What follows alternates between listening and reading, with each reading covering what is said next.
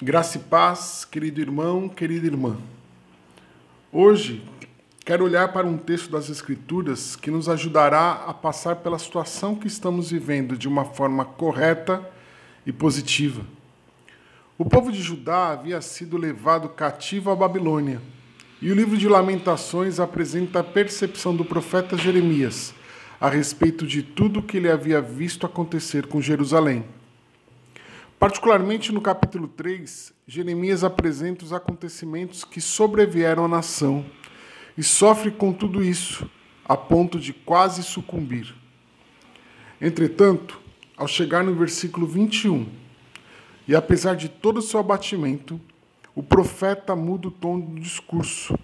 Diz assim o texto bíblico em Lamentações 3:21. Mas quero lembrar do que pode me dar esperança. Ele sabe que há algo que lhe pode dar esperança, e é nisso em que quer focar. A esperança de Jeremias renasce a partir da pessoa de Deus, e ele lembra aqui de cinco atributos que, da mesma forma que trouxeram esperança a ele, devem nos trazer também. O primeiro é destacado no versículo 22 e repetido no 25.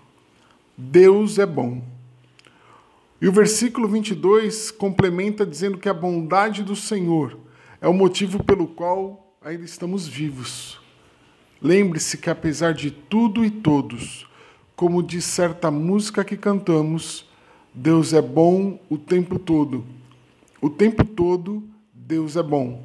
Sabendo disso, podemos dizer também que tudo o que ele faz é bom. O segundo atributo começa no versículo 22 e vai até o versículo 23. E diz que Deus é misericordioso. A misericórdia de Deus se expressa no fato dele não agir conosco conforme os nossos pecados. Jeremias acrescenta ainda algo que deve nos trazer muita esperança. As misericórdias do Senhor não têm fim e se renovam a cada manhã podemos crer que seu cuidado sobre nós nunca cessa. O terceiro atributo ressaltado por Jeremias está no final do versículo 23. Deus é fiel. E a fidelidade de Deus possui um diferencial. Ela é grande. Por isso abrange todos os aspectos de suas promessas. Sendo assim, podemos confiar que aquilo que ele diz, ele cumpre. No versículo 24, temos o quarto atributo. Ele é a nossa herança, ou como dizem algumas traduções, a nossa porção. O princípio aqui é que Deus é o nosso bem mais valioso, tudo o que precisamos. Mesmo se perdemos tudo o que temos, temos tudo nele. Por fim, no versículo 26, o quinto atributo diz que ele é a nossa salvação podemos aguardar o livramento do Senhor com esperança. Sabemos que passamos por aflições nesse mundo, algumas delas são dolorosas, tristes, mas devemos crer no fato que, mesmo que tudo acabe aqui, estaremos salvos eternamente com Ele. E daí, todo sofrimento definitivamente cessará.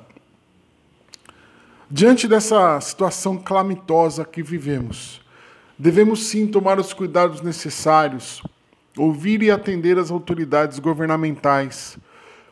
Contudo, como cristãos, devemos tirar os olhos das circunstâncias e colocar o foco em Deus, pois só Ele pode nos dar esperança. Que o Senhor abençoe você e sua família. Um forte abraço.